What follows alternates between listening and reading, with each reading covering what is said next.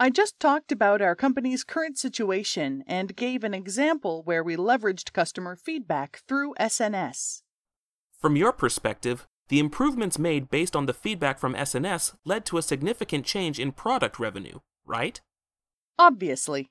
Let's take a look at the evidence. Please look at page 7 of your handout.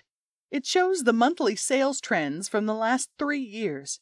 Judging from this graph, the sales figures had been declining since last summer, but started to recover after we began acting on the customer feedback we got through SNS. I see.